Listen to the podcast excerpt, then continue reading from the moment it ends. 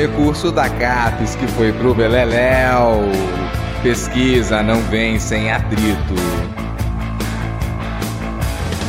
E a obstrução do Congresso significa quem será que é que apita? O reality do Flow talvez tenha boca suja. Não sei se vale essa história. Na hora quem se escola. E vamos falar sobre o bis. Não há problemas no país. Cadê os velhos fuzis? Congresso a se ouriçar, com gente por vir, por vir. Não há problema no país. Acabou a CPMI. Congresso a se ouriçar, com gente por vir. Tem golpista chorando e com muito temor. Ah, acabou a CPMI. Indiciaram Almi e até o Jair. E claro, Carla Zambelli. E quando o gringo presente, a gasolina aumentar, reduz sanção indecente. E vamos falar sobre o bis. Não há problemas no país. Cadê os velhos fuzis? Congresso a se uriçar, com gente por vir, por vir. Não há problemas no país. Cadê os velhos fuzis? Congresso a se uriçar, com gente por vir.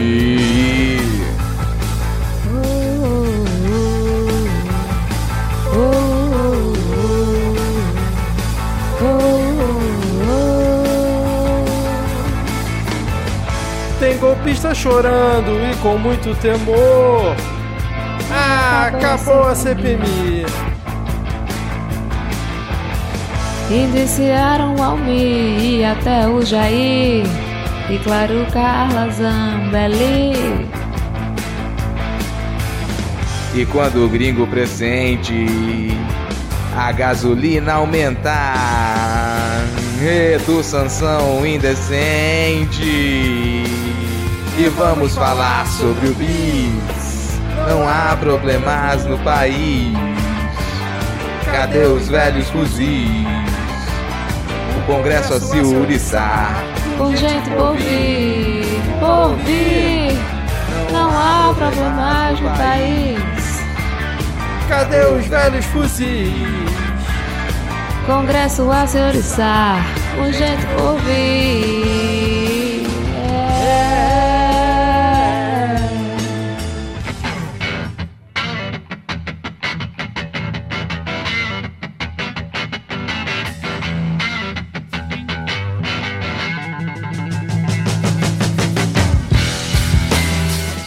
Cidadão e cidadã, tudo bem? Eu sou Vitor Souza, falando diretamente do dia 19 de outubro de 2023 e está começando mais um episódio do Midcast Política no ano que esperamos ser o melhor da nossa jovem democracia. Aqui nós debatemos os fatos que ocorreram na última semana e que influenciaram no cenário da política nacional com muita informação, esperança e bom humor na medida do possível. E hoje aqui comigo temos ela, Thaís Kisuki. Tudo bem, Thaís? Opa, tudo jóia. Tudo jóia? Isso foi uma referência ao caso das joias do fungo presidencial ou não? Foi só uma. Tirem suas próprias conclusões. Para, para, para, para. Deixa eu interromper a minha própria apresentação para dar um aviso rápido aqui para vocês. Neste episódio não teremos apenas eu e Thaís Kisuki. A gente gravou a primeira parte, né, com alguns tópicos da nossa pauta, mas depois teremos o restante da pauta com o Rodrigo Hipólito, Ad Ferrer e Diego Esquinelo. Como nós gravamos em dias separados, então não deu para incluir todo mundo aqui na abertura. Por enquanto, aquela ideia de dois episódios na semana fica em stand-by e seguimos com o nosso tradicional formato formato de um episódio na semana apenas, só que com a bancada um pouco maior, porque tivemos ali dois dias de gravação e vamos tentar seguir por essa linha para que a gente tenha mais vozes possíveis num mesmo episódio, mas com apenas um na semana. E aí no final, volta eu e Thaís para lermos as cartinhas da Xuxa. Beleza? Então agora siga aí com o restante do episódio. Valeu! Muito bem, Thaís, vamos lá, eu e você juntinhos aqui para mais um episódio do Midcast Política. Lembrando que se você quiser mandar uma mensagem pra gente, nós estamos no Twitter como arroba podcastmid e no Céu Azul como arroba midcast quando você manda mensagem, uma mention lá no Céu Azul, você está falando com Thaís Kisuki. Então, se você quiser priorizar o Céu Azul ao invés do Twitter, porque no Twitter você está falando comigo, vá lá no Céu Azul, comente o episódio, mande uma mensagem, mande crítica, sugestão e se precisar de um convite, manda DM no Twitter.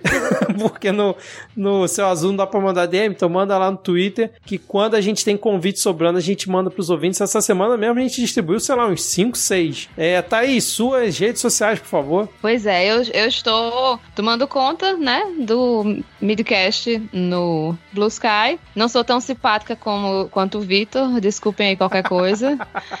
É, e com as minhas contas pessoais, eu estou também no Céu Azul como kisuke.me e. Nas outras redes eu estou como Thaís Kisuke, no Twitter, no Mastodon. E voltei a usar TikTok porque Olha aí. agora eu sou tecladista, estou há quatro dias estudando teclado. E aí eu tô colocando os vídeos lá. Então, quem quiser ver aí as minhas invenções, dá uma olhada lá. Não, não esperem muita coisa, por favor.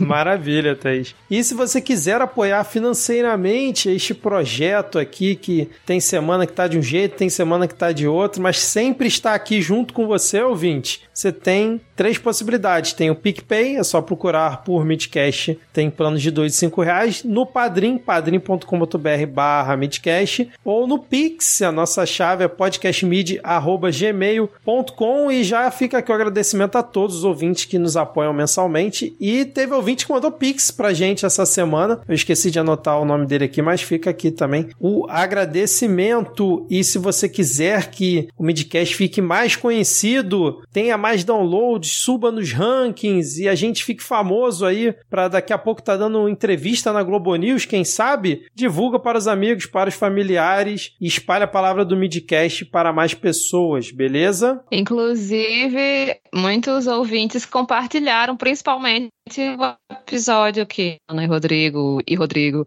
fizeram sobre os conflitos né, na, na região de, de, Gaza. Então, assim, justamente é, porque gostaram das avaliações dos nossos colegas e, e quiseram compartilhar porque sentiram que era um, um, um, conteúdo que estava bem informativo, né? Então, foi bem legal a receptividade do pessoal. Exatamente. Eu acho que foi o debate mais lúcido que eu já ouvi sobre o tema até o momento. Eles mandaram muito bem, realmente. Agora, sem mais delongas, vamos iniciar o episódio com o bloco. A volta dos que não foram.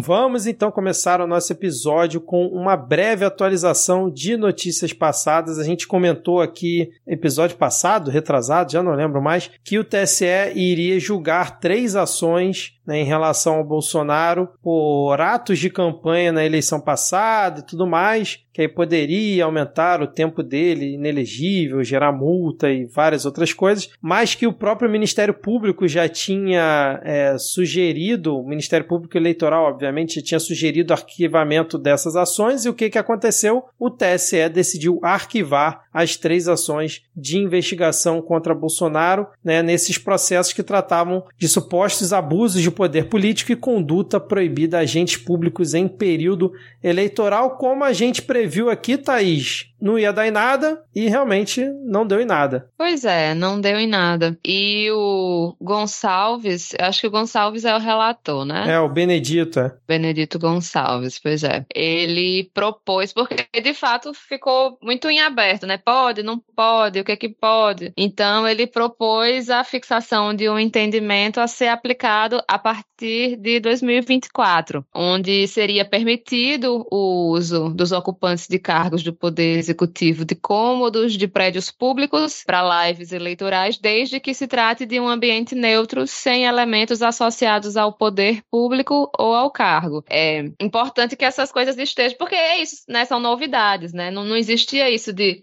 live, presidente fazendo live. Então tem que, de fato, deixar bem definido o que é que pode, o que é que não pode, a partir de quando, para que não, não fique essa coisa assim, ah, essa pessoa pode, essa pessoa não pode, se eu, sou, se eu for amiga, eu deixo, né? Para que seja a mesma lei para todos. Não, eu concordo com você a gente tinha falado anteriormente que achava que essas ações eram meio, meio fracas e tal. E não que eu queira que o Bolsonaro seja absolvido, a gente, pelo contrário, quer que ele tenha mais né, condenações possíveis, seja em âmbito eleitoral como no âmbito civil, criminal, que seja. Só que nesse caso específico, eu não é que eu gostei, mas eu achei interessante pelo fato de que você realmente separa num outro outro patamar a ação em que ele é, teve a inelegibilidade declarada, que foi na reunião com os embaixadores, que ali realmente era uma coisa que assim extrapolava muito todos os limites. Ele estava usando o aparato estatal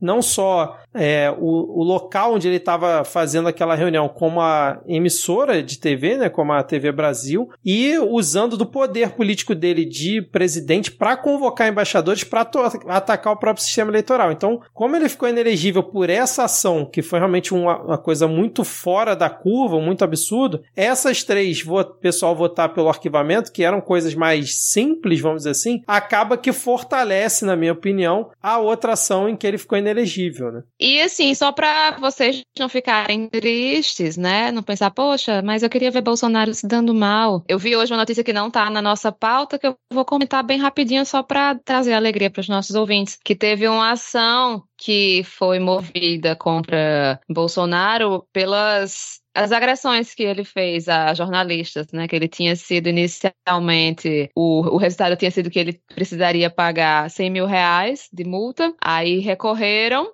e aí agora ele vai precisar pagar só 50 mil reais. Então, assim, ele não vai ficar pobre por causa disso, mas só para trazer uma alegria para vocês saberem que Bolsonaro vai perder dinheiro por ter agredido os jornalistas. Muito bom, então vamos agora seguir com a nossa pauta, pois Thaís Kisuki, acho que foi até você que trouxe esse tópico lá no, no nosso grupo, né? O Isso. governo Lula bloqueou 116 milhões previstos para o orçamento da CAPES em 2023. De acordo com a presidente do órgão, Mercedes Bustamante, a CAPES passou por um contingenciamento de verbas no valor de 86 milhões em agosto e outros 30 milhões também já foram cortados da pasta nos últimos meses, e isso meio que vai ali em contramão com o que o governo fez recentemente, que foi justamente aumentar o valor das bolsas que são em certa medida, né, bancadas pelos recursos é, da CAPES. E aí o que, que acontece? O orçamento previsto para esse ano da CAPES é de 5,4 bilhões e esse valor que foi contingenciado é 2%, né, o equivale a 2%. E segundo o governo, desses 116 milhões, só está certo mais ou menos ali que 50 milhões não vão retornar para CAPES e os outros pode ser que em algum momento seja, seja liberado. E aí também uma outra justificativa do governo é que de 2022 para 2023, o orçamento da CAP já foi ampliado em 2 bilhões. Então, parte do contingenciamento ali de é, 50 milhões não seria um impacto percentual tão grande, sendo que os outros 66 milhões é, ainda têm a possibilidade de recomposição até o final do ano fiscal. E aí, Thaís Kisuki, o que você achou desta notícia? Uma tristeza, né? Complicado porque a gente viu como as, as bolsas de pesquisa fazia muito tempo que não havia nenhum, nenhum tipo de, de aumento, né? A ciência estava agonizando e aí a gente sentiu, né? Teve achou que ia respirar mais com, com o governo Lula. E assim, por mais que, que que olhando-se no, numa figura mais ampla, né, que, ah, não, é, é isso, não é tanta coisa assim se for ver o orçamento completo, mas a própria Mercedes falou, né, que o que a preocupa é que, na verdade, esse contingenciamento seja o primeiro passo para algo mais crítico. Então, o que, que a gente vê? A gente vê o Congresso cada vez mais sedento pelas emendas do relator, cada vez querendo mais de mais dinheiro e políticas de governo agonizando e, e, e encontrando dificuldades de, de, manter o orçamento, né? Então, assim, olhando no, no, de uma forma mais ampla, é de se, de se preocupar e de se ficar com medo, porque de fato, infelizmente, é, cultura e educação, né, principalmente essa coisa da pesquisa, né, do ensino superior, é, realmente são elos mais frágeis e que muitas vezes são os primeiros a sofrerem. É, exatamente, Thaís. E como disse a Mercedes, o grande problema é como a previsão do orçamento para 2024 já é menor, e aí você tem um corte desse, não, não tem barulho, não tem muita movimentação, quem garante, né, que no próximo corte não vai ser maior, né, no próximo ano? É complicado mesmo, cara. A gente continua aqui de olho, né, é um assunto que aqui no Midcast a gente sempre comentou, né, essa questão é, do, do financiamento público na educação, principalmente em relação a, a CAPES e as universidades, que sofreram muito durante o governo Bolsonaro. Então, continuaremos de olho aqui, senhor Haddad, senhor ministro da Educação Camilo Santana, que nós do Midcast estaremos fiscalizando de olho nas suas ações aí com os recursos da CAPES e demais órgãos relacionados aí à educação aqui no Brasil, certo, Thaís? É, e o presidente da Sociedade Brasileira para o Progresso da Ciência, Renato Janine Ribeiro, fala né, que esse corte de, do orçamento e a, e a redução do valor previsto para o ano que vem é preocupante e afeta diretamente a produção científica do país, né? E é como a gente já falou, que é um nicho que sofreu muito nesses últimos anos e que está precisando se recuperar. Exatamente. Vamos seguir aqui para o nosso próximo tópico, porque eu não sei se vocês estão acompanhando, mas está rolando uma obstrução ali no Congresso à oposição, lideradas ali por integrantes do PL,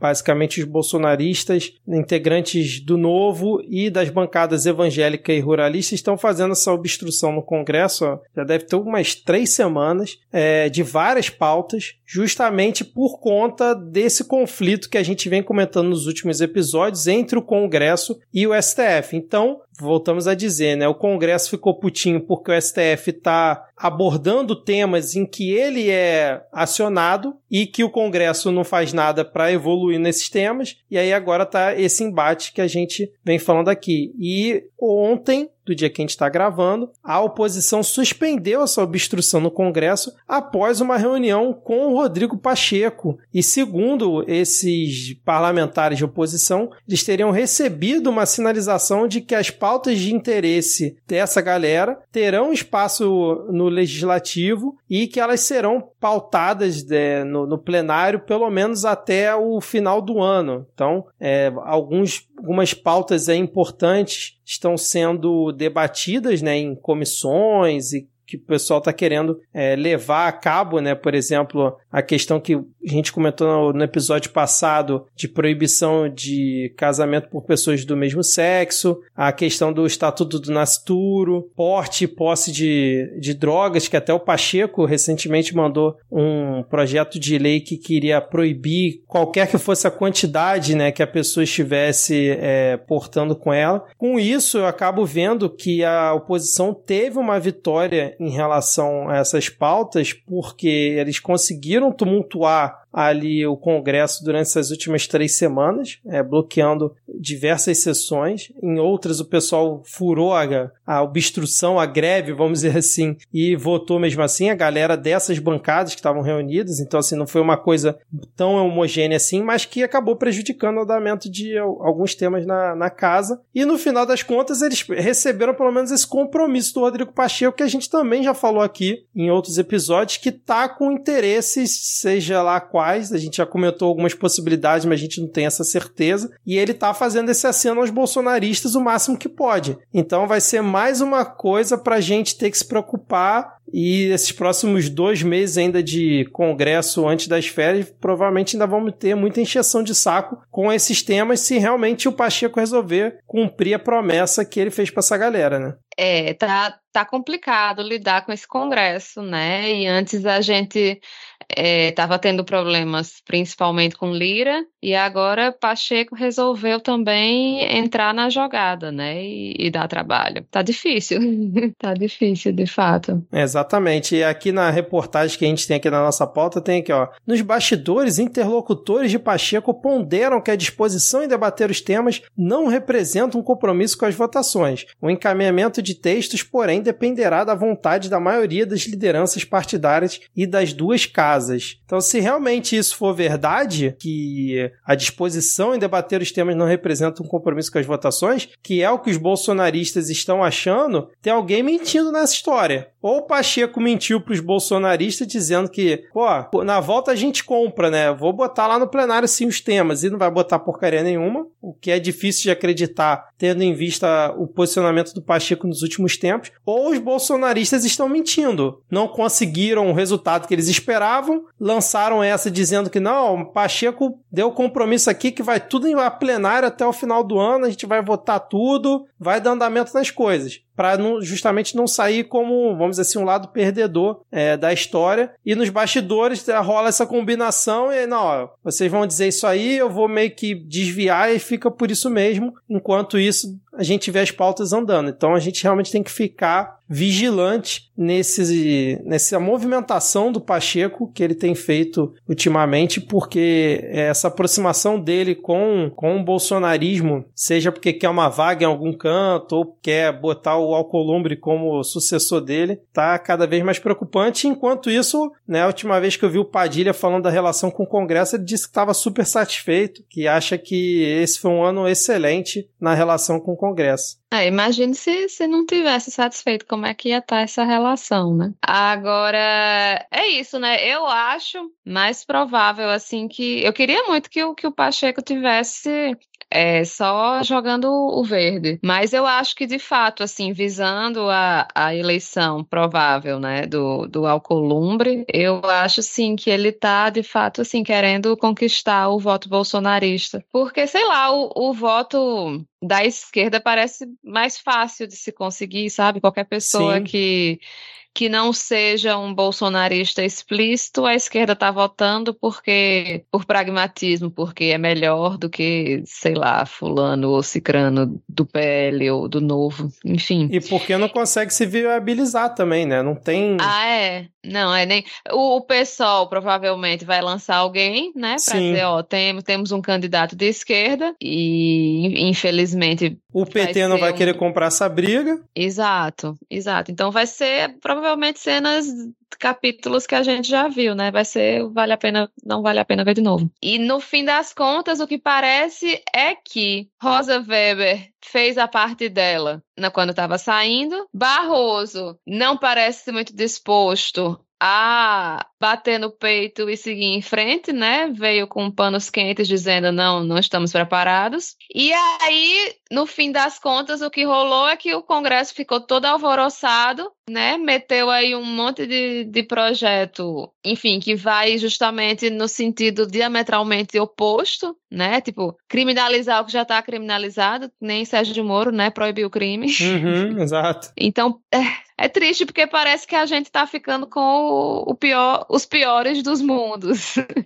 É muito, enfim, é, melancólico o resultado. Melancólico. Acho que a palavra correta é essa, Thaís. Melancólico. Eu, a minha teoria é a seguinte: tendo em vista essa movimentação toda, eu tô achando que o acordo que o Pacheco fez com essa galera foi o seguinte: ó, as pautas de costumes, vocês podem andar aí do jeito que vocês quiserem, não vou barrar nada, e aí vocês se virem para conseguir maioria para aprovar, mas as pautas de ataque ao STF vamos dar uma segurada por enquanto, entendeu? Porque ele recentemente teve aquele encontro com Barroso, que ele e o Lira serão mais a menos, mas aí teve o um evento em Paris que eles se alfinetaram. Então eu tô achando que para essa obstrução ter caído dias depois desse encontro que teve em Paris, dessas alfinetadas ali entre eles, Gilmar Mendes e tal, eu tô achando que possa ter rolado esse acordo aí com os bolsonaristas. Ó, vocês me apoiam quando eu precisar lá na frente e não vou bloquear essas pautas de costumes, marco temporal, passo que vocês quiserem passar, aquilo que eu prometi para Sônia Guajajara e para Marina Silva, vou jogar no lixo, mas em compensação vamos dar uma segurada aí com o STF para ver se as coisas amenizam. Pode ser que tenha sido isso, ou simplesmente pode ser que não tenha sido nada disso.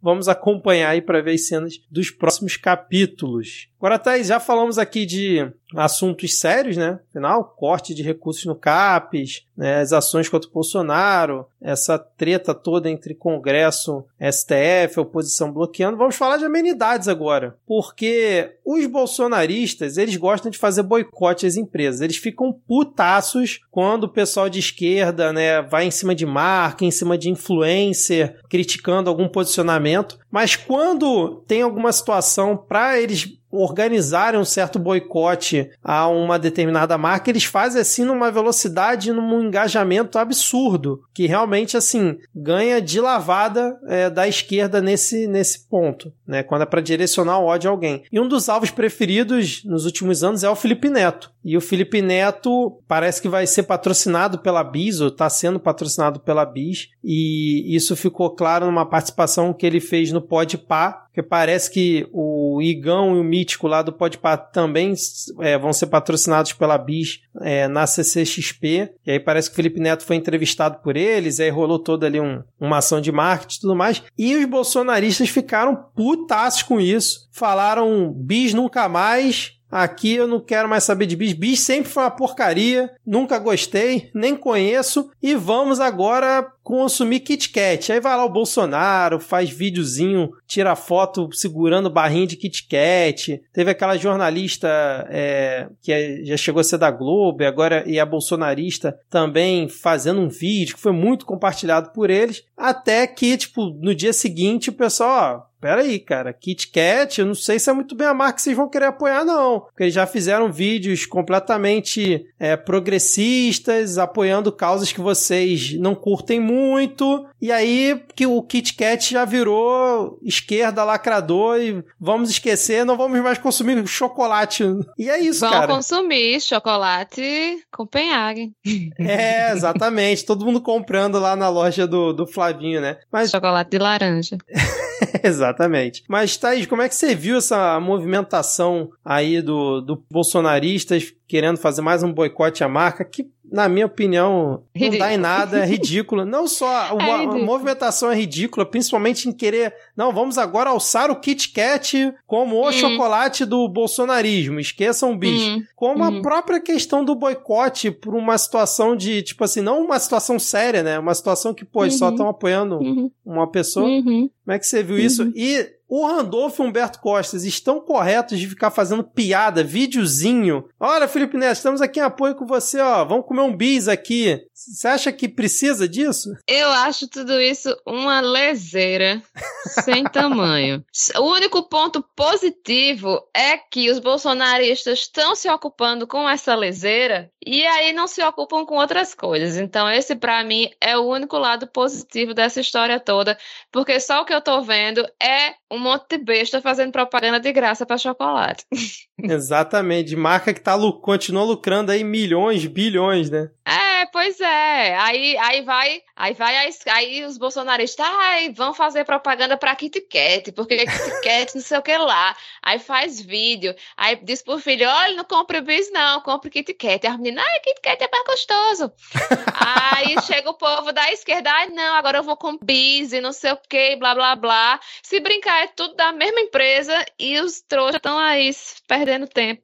Exato. Mas besteira. Exato, cara. Não, eu tava vendo aqui aquela jornalista que comentei, a Janaina Xavier, parece que no vídeo dela disse que o chocolate da Nestlé tem gosto de infância, né? Que é o Kit Kat, e é muito melhor do que o Bis. Aí quando resgataram lá é, os comerciais do, do Kit Kat, né, que tem é, casais de dois homens, duas mulheres, pessoas trans, drag queens e tal, em algumas campanhas que eles fizeram. Aí pronto, não, empresa lacradora, acorda aí, pessoal, o negócio é não comer mais chocolate. Sim, é um nível de alucinação que é, como você disse, a única coisa que serve é porque eles estão se distraindo com pauta completamente sem importância, né? Tem também uma teoria nesse caso aí que às vezes eu acho que não é que é uma cortina de fumaça, mas eles acabam engajando mais nesse tema. Poderia ser só assim um tweet, uma coisa lá criticando o Felipe Neto, mas eles acabam engajando mais nesse tipo de pauta para justamente, por exemplo, tentar camuflar outra. Então, ah, vamos camuflar a, a ação aqui do, do Brasil resgatando lá né, os brasileiros em Gaza ou em Israel, que foram ações, quer dizer, em Gaza ainda está pendente ali, né? Mas em Israel foram ações bem sucedidas, apesar de algumas pessoas acharem o contrário, pessoas que foram resgatadas, mas às vezes eu acho que é isso, não, vamos ficar fazendo barulho nessa pauta aqui, que aí o pessoal de lá também vai ter que ficar rebatendo e aí ninguém comenta nada de útil. Não sei também se é algo nesse sentido, porque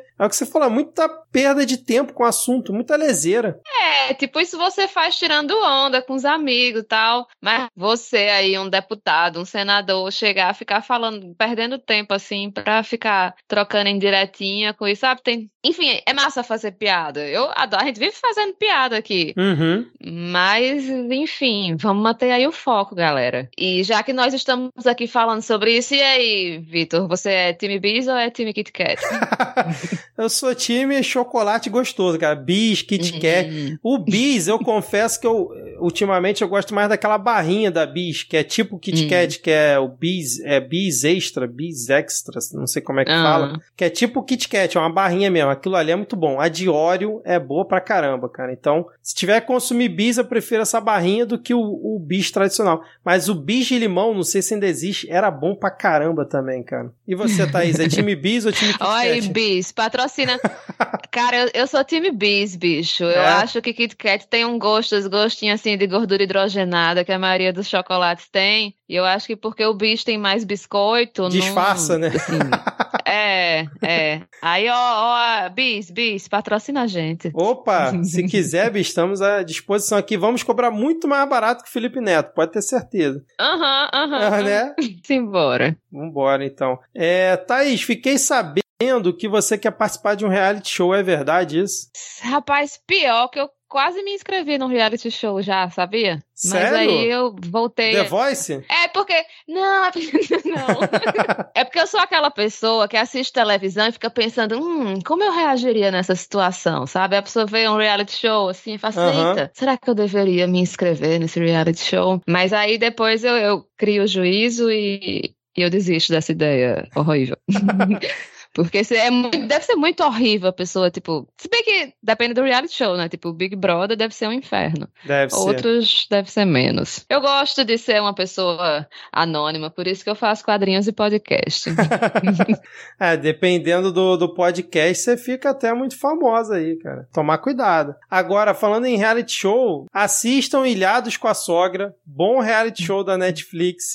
É assim, entretenimento puro, então recomendo aí para quem por uhum. acaso tá procurando procurando um reality show pra esvaziar a mente, Ilhados com a Sogra. Mas, Thaís, não é The Voice, não é Ilhados com a Sogra, não é Big Não é Largados Brother, e Pelados? Não é Largados e Pelados, que você já pensou em submeter a sua candidatura uma vez, né? Mas não. tem um que vai sair em breve, que talvez a gente possa te inscrever lá como sendo a representante do Midcast, que é no reality show que o Flow vai lançar e irá confinar pessoas que se dizem capazes de consertar o Brasil. Vamos fazer aqui jabá gratuito pro Flow, mas porque assim, é uma iniciativa que é no mínimo curiosa, né? O reality show vai se chamar A República e será exibido no primeiro semestre do ano que vem e reunirá influenciadores e ex-políticos em uma casa para justamente eles vamos assim, darem suas propostas, debater ali temas como descriminalização das drogas, redução da maioridade penal, liberdade de expressão, entre outros, com o seguinte mote: você se acha capaz de consertar o Brasil? E aí vai ser uma casa vigiada, 24 horas por dia, sendo transmitida lá no canal é, do YouTube deles. E vão ser 16 pessoas que vão formar esse, esse time aí de participantes. O que, que você achou dessa ideia, Thaís? É algo que a gente dificilmente vai ver do lado da esquerda, porque não tem ninguém com dinheiro para fazer isso, né? Mas eu achei assim,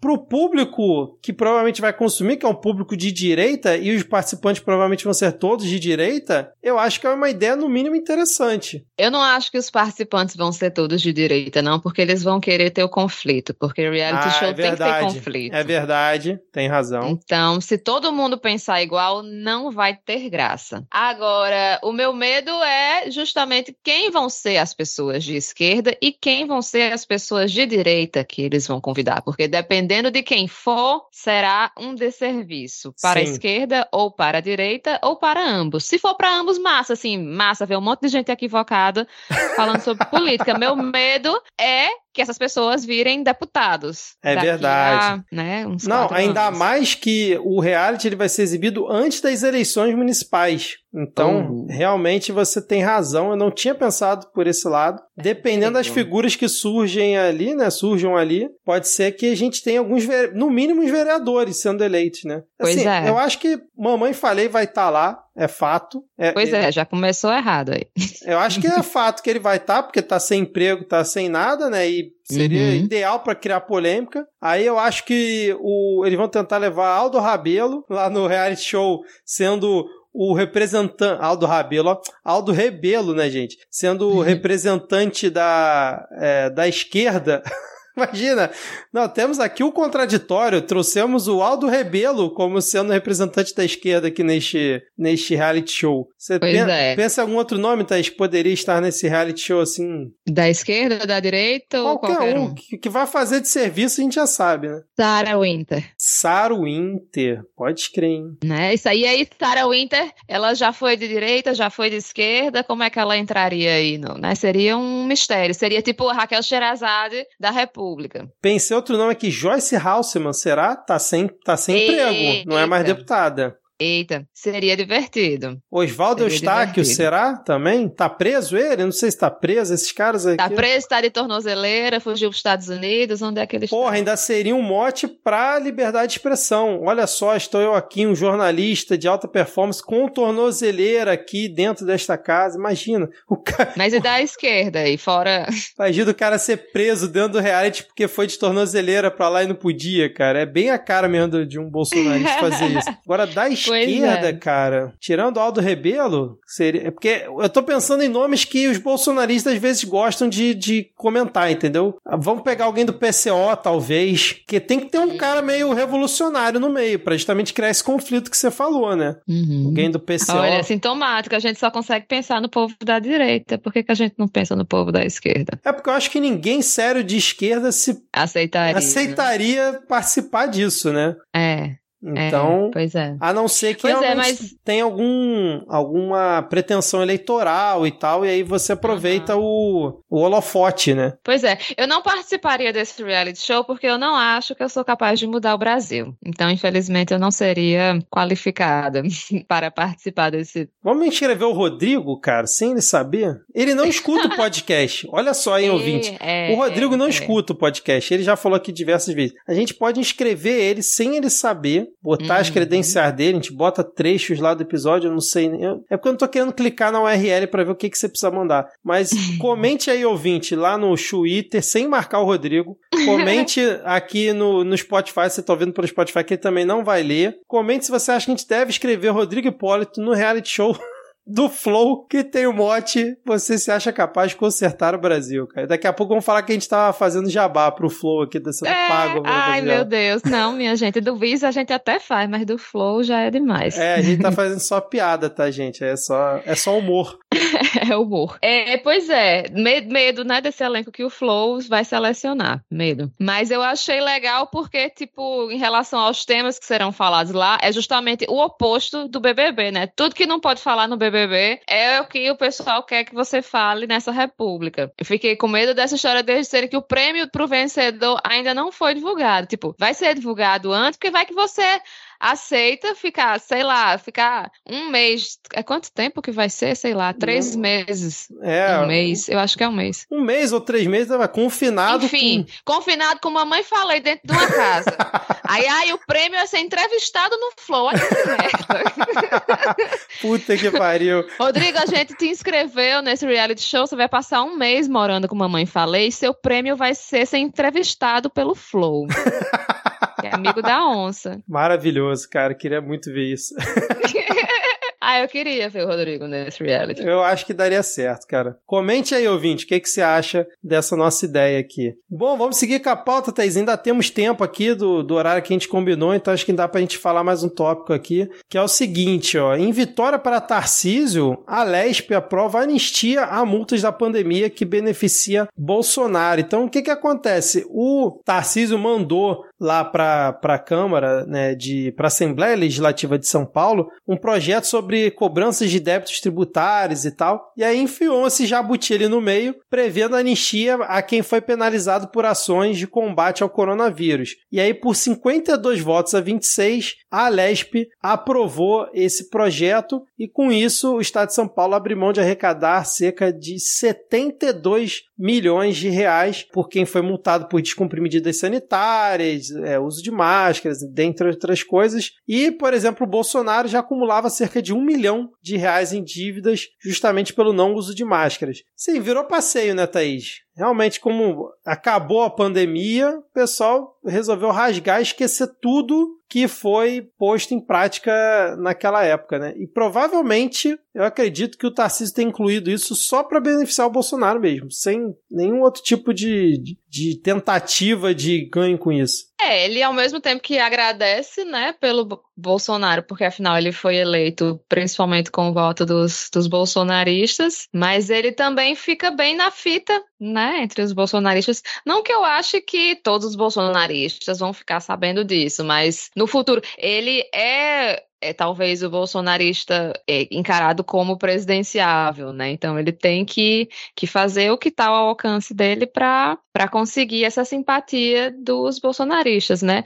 Agora, pense no povo para amar uma anistia, viu? Porque, Sim. Pelo amor de Deus. É verdade. Não, e, e a anistia sempre porque é muito errado, né? Ah, tá, tá aqui na reportagem que, de acordo com dados do próprio governo, foram realizadas cerca de 10 mil autuações, considerando não uso de máscara, proibição de aglomerações em estabelecimentos comerciais, estabelecimentos informais, festas clandestinas, entre outros, e 579 transeuntes autuados pela não utilização de máscaras de proteção facial, coisas que a gente comentou aqui, sei lá, centenas de vezes no Midcast ao longo é, da pandemia, que eram ações que precisavam ser feitas, né, ações que governos tomaram, e agora o pessoal, num projeto de lei, num jabuti dentro de um outro projeto tinha nada a ver com isso, rasgou todo esse passado e, e dane-se tudo, a pandemia já passou, esquece. É, esse projeto de anistia foi uma promessa do de Tarcísio aos deputados bolsonaristas que cobravam justamente é, dele mais acenos à base né, que esse projeto foi considerado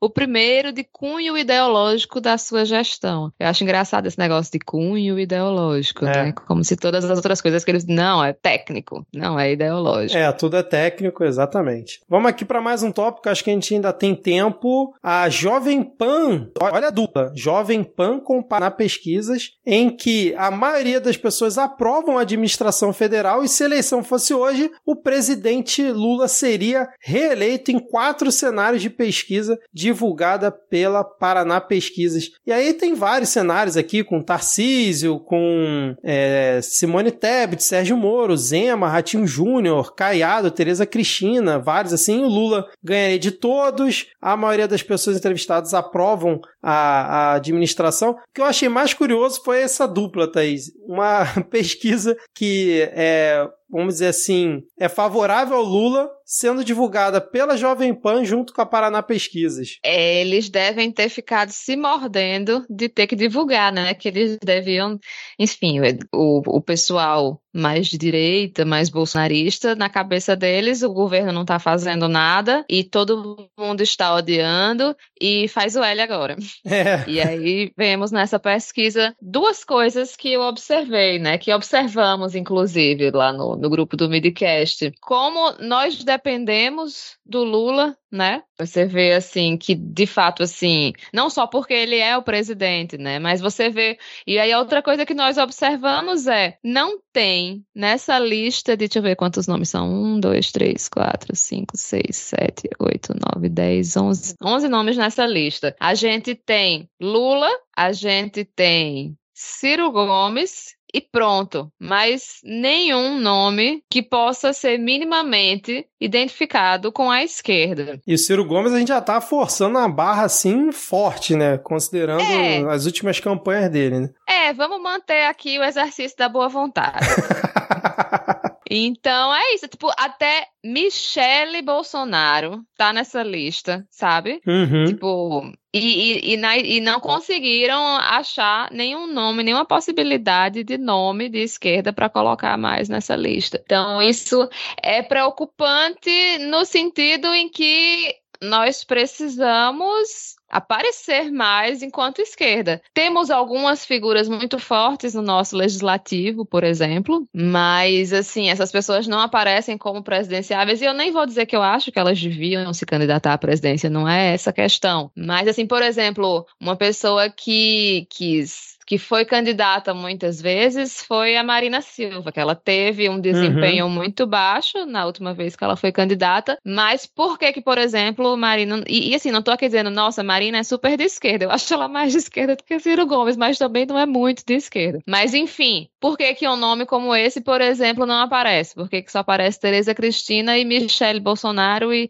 Simone Tebet eu super compreendo ter o nome dela aí nessa lista, mas... Já foi é presidenciável, isso. né? É, exato. Mas é isso, assim, o, o, que essa pesquisa me faz refletir é essa questão. E aqui, só pra gente fechar, comentário rápido, tá o link na descrição do episódio. Assistam a cena de Laura Bolsonaro, Laurinha, comemorando seu aniversário de 13 anos ao lado de Michele e o ex-fungo presidencial, quando ele dá um abraço nela, cara. É uma das, é uma das cenas assim mais vexaminosas que eu vi Jair Bolsonaro protagonizar nos últimos tempos. E olha que assim, a concorrência é enorme. Tá muito na, na mesma vibe daquele abraço que ele e o Weintraub dão quando o Weintraub se despede do governo e foge para os Estados Unidos, que eles vão se despedir, que o Weintraub dá um abraço no Bolsonaro, o Bolsonaro tá todo travado assim, sem jeito. A expressão da Laurinha nesse abraço do Bolsonaro nela é uma das coisas assim. Não sei se é só por ser coisa de adolescente, Thaís, uhum, mas, né, uhum. é, tem uma... A Laurinha realmente, ela não, não tá afim, cara. não tá afim. É, eu, eu, assim, eu vou falar aqui, tá? Me desculpem, mas eu, eu simpatizo com Laurinha.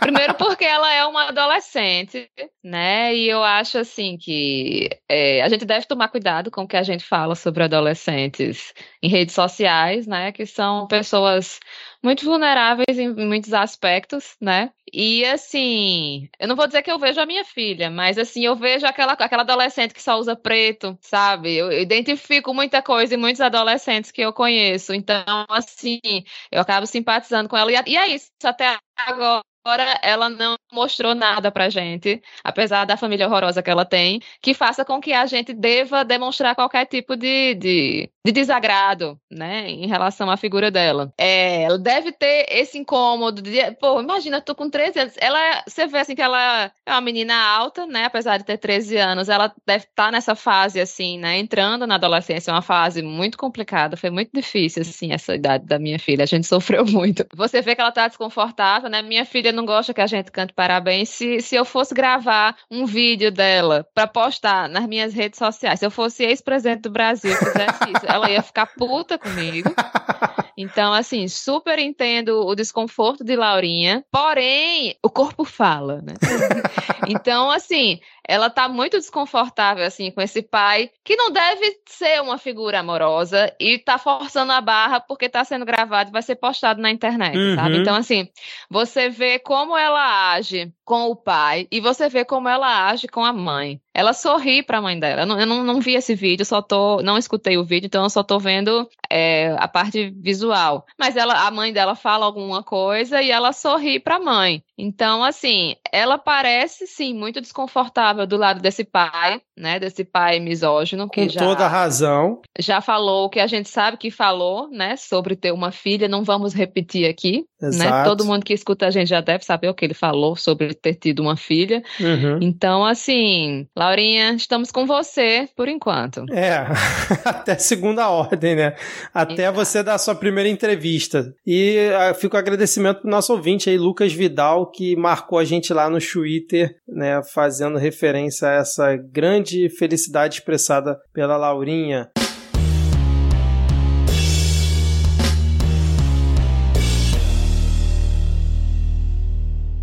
Maravilha, maravilha. Ou não tão maravilha assim, que é o Rodrigo Hipólito. A gente vai começar o segundo bloco, segundo dia da gravação do Midcast, política nessa semana. Está aqui gravando no sábado. Eu disse a gente, porque eu não tô sozinho, eu tô aqui com a Amazônida mais sexy da Gran Venezuela. Diego Esquinelo de volta ao Midcast, depois de um longo hiato, um longo período afastado. Como é que tá o clima aí na sua região? Depois de todas as queimadas possíveis e imagináveis, depois de o eclipse é, solar ser barrado pelo eclipse fumaçar, então já estava escuro, só ficou escuro do mesmo jeito durante o eclipse. E depois de um longo golpe que teve aí o, a cisão e agora o Midcast é feito separadamente entre as pessoas que, que são exploradas pelo capitalismo só podem gravar no sábado e as pessoas que também são exploradas pelo capitalismo só podem gravar durante a semana. Olá, é um prazer estar de volta. Cara, eu ouvi dizer que teve briga interna, assim, que tem gente que não pode mais gravar junto. Aí, pô, teve que dividir em dois dias de gravação, porque as pessoas, senão vai, vai sair no, no bico aqui.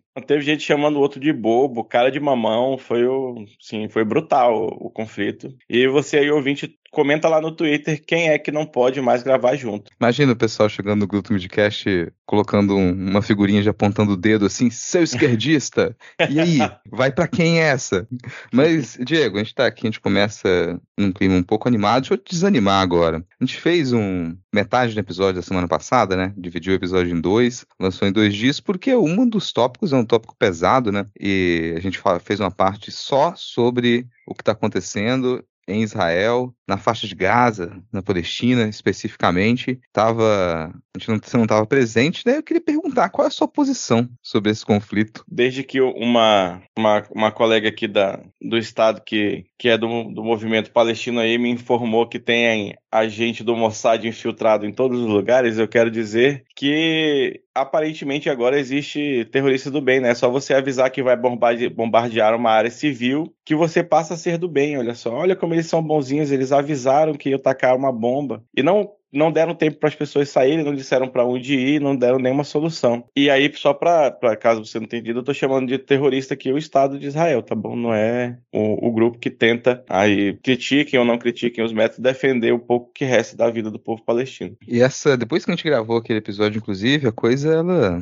teve algumas mudanças, né? Mas nem tanto. Israel continua bombardeando diariamente, é um bombardeio constante. E para quem não nota, é uma área pequena, tá, gente? Assim, a faixa de Gaza é pequeno, não é como se tivesse para onde as pessoas irem, tá? A fronteira com o Egito, que é a única fronteira que não é com Israel, que não é controlada, né, não é fechada, ela não foi totalmente aberta nesse meio tempo, então muita gente se aglomerou lá, tanto do lado palestino quanto do lado egípcio. Teve protesto, pessoal tentando atravessar para levar suprimentos. Israel não quer deixar a população atravessar, mas o Egito também não abre a fronteira com medo de retaliação e com essa acusação de que, bom, podem, terroristas do Hamas podem atravessar a fronteira junto com refugiados, mas o Egito também não quer um monte de refugiado no seu país. Eles não quer que milhares de pessoas entrem no seu país como refugiado do dia para noite. Não quer que isso aconteça. Ninguém quer comprar essa pecha. Mas tá lá acontecendo ainda. Hoje entraram alguns uns primeiros caminhões de suprimentos, né? Pouca coisa. Foram 10 caminhões que conseguiram entrar. É uma, um pingado, né? Não resolve problema nenhum. Mas é a situação nesse momento. Depois, quando a gente gravou o último episódio, tinha acabado de acontecer aquele bombardeio do hospital. E que gerou uma série de informações e desinformações. Porque, pô, em período de guerra, quem é que vai admitir publicamente crime de guerra assim, né? Então acontece um bombardeio de um hospital. Israel disse que não foi ela, que foi um outro grupo terrorista, né? E a Jihad Islâmica. A Jihad Islâmica negou, falou: não, não fomos nós. Hamas também disse: não fomos nós. O exército de Israel apresentou alguns vídeos, questionaram as datas, se os vídeos eram corretos ou não, com captação de áudio do pessoal do Hamas falando sobre esse o que aconteceu no hospital, né? Algumas imagens então foi um bombardeio, mas que não tinha cratera e tudo mais. Essa situação ainda continua uma incógnita e provavelmente não vai se resolver, porque de novo, quem é que admite publicamente crime de guerra assim? Fala, opa, foi a gente mesmo que bombardeou. Não vai acontecer. Outra coisa que a gente pode atualizar agora é o vexame estadunidense. Mais um. Por quê? O Biden foi para Israel, viajou, desceu em Israel para demonstrar apoio a Israel e tentar, de alguma maneira, impedir que os outros países da região eles mantenham sua posição firme em retaliação né, ao que Israel tem cometido. E essa presença do Biden, muito provavelmente, foi o principal motivo para que os Estados Unidos eles vetassem a resolução que o Brasil propôs no Conselho de Segurança da ONU, que pedia uma, uma abertura de corredor humanitário, então poderia agilizar esse processo. Todos os países apoiaram, Rússia e a China se abstiveram, e os Estados Unidos, num comportamento muito estranho, ao invés de fazer um comentário antes da votação, durante a votação se posicionou em público para vetar, dizendo que o que faltava no texto era que o Brasil, que, que a, a recomendação lá condenasse os ataques do, do Hamas mais firmemente e dissesse que Israel tinha um direito de defesa. Só que no meio dessa justificativa, era apresentado que, bom, o Biden está ali, as pessoas estão ainda em esforços diplomáticos, não é melhor a gente esperar que ele resolva e a gente fique com os louros dessa história? Curiosamente, menos de 24 horas depois, Israel resolveu falar: olha, a pedido do Biden aqui, a gente vai considerar a abertura desse corredor humanitário, a entrada de ajuda, de suprimentos, a pedido do Biden. Então, o Biden tentando pegar esses louros por conta da eleição, muito provavelmente, mas ficou esse vexame enorme, né, diplomático aí para os Estados Unidos, com a concordância geral e só eles vindo a público do nada para poder vetar. Você acompanhou essa história? Então, eu vi no, no dia que, que rolou, né? Acompanhei a, até a, vi o resultado da, dos votos, das abstenções a diplomacia brasileira ela sempre foi reconhecida aí, né, mundialmente, tirando os últimos quatro anos anteriores, como uma das mais talentosas do mundo, né? E aí essa resolução é uma prova disso, né? Que a gente chegou no Conselho de Segurança da ONU e conseguiu colocar aí todo mundo, se não de acordo, pelo menos para dizer assim, é, vai lá, vai lá, vai lá, garoto, faz lá. Mas os Estados Unidos só tem um tipo de diplomacia que é um míssil caindo de um avião e sempre é, querem pagar de salvadores da pátria, né? Parecendo até aí com esse pedido do Biden que tem alguma correlação entre os dois estados com muitas aspas. Mas quem entende diplomacia mesmo, acabou de chegar entre nós, é a de Ferrer. Então vamos lá. Olá, ouvintes do Bitcast. Perdoe, por favor, essa voz de doente.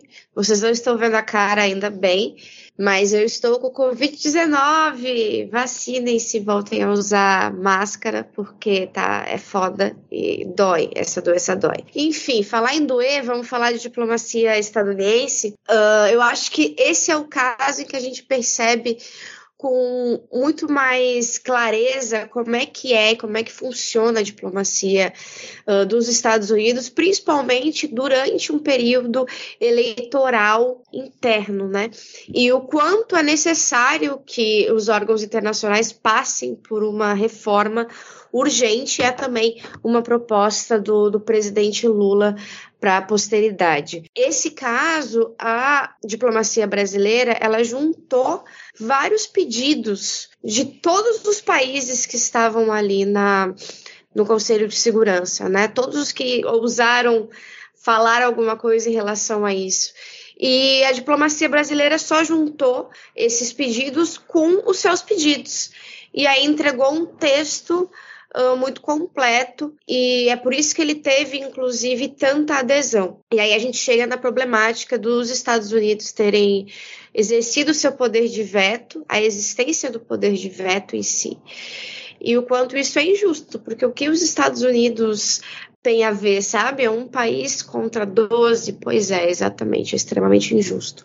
Mas ele tinha uma lógica de guerra fria que fazia com que tanto os Estados Unidos quanto União Soviética tivesse um balanceamento entre si, então fazia sentido, o que não faz sentido no contexto do mundo de hoje. Uh, ali foi claríssima, uma, inclusive um jogo eleitoral, até pelo que o Rodrigo falou, de 24 horas depois, o Biden aparecer como um grande salvador da pátria.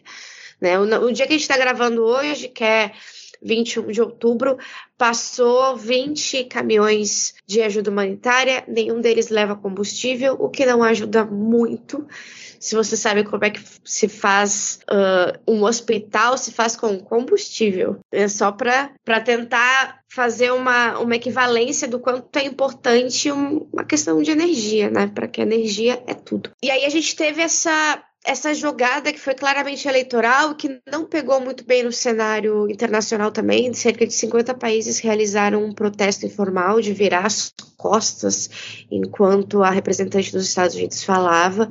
E a diplomacia brasileira ela tem saído na frente não só por essa resolução que teve uma aprovação ampla, querendo ou não, apesar das injustiças do método de, de veto, mas também como é o país que mais conseguiu tirar seus compatriotas de dentro de Israel. A gente já está chegando a duas mil pessoas e ainda são os animais, o que é um pouco raro dessas operações, inclusive. Não se traz animais, por causa da questão zoonótica. Isso aí é trabalho da, da, do Ministério da Cadela Resistência aí dentro do, do governo, com toda certeza. É, Claro. inclusive, acho que a gente está trazendo estrangeiros também, né? No último voo vieram pessoas de outros países da América Latina, acho que colombianos. E, tem, e é uma, uma possibilidade, assim, que o Brasil ele comece, já depois de tirar a maior parte dos seus cidadãos que estão agora em Israel, já comece a retirar pessoas de outros países da América do Sul, fazer esse auxílio também. Então, sim, a gente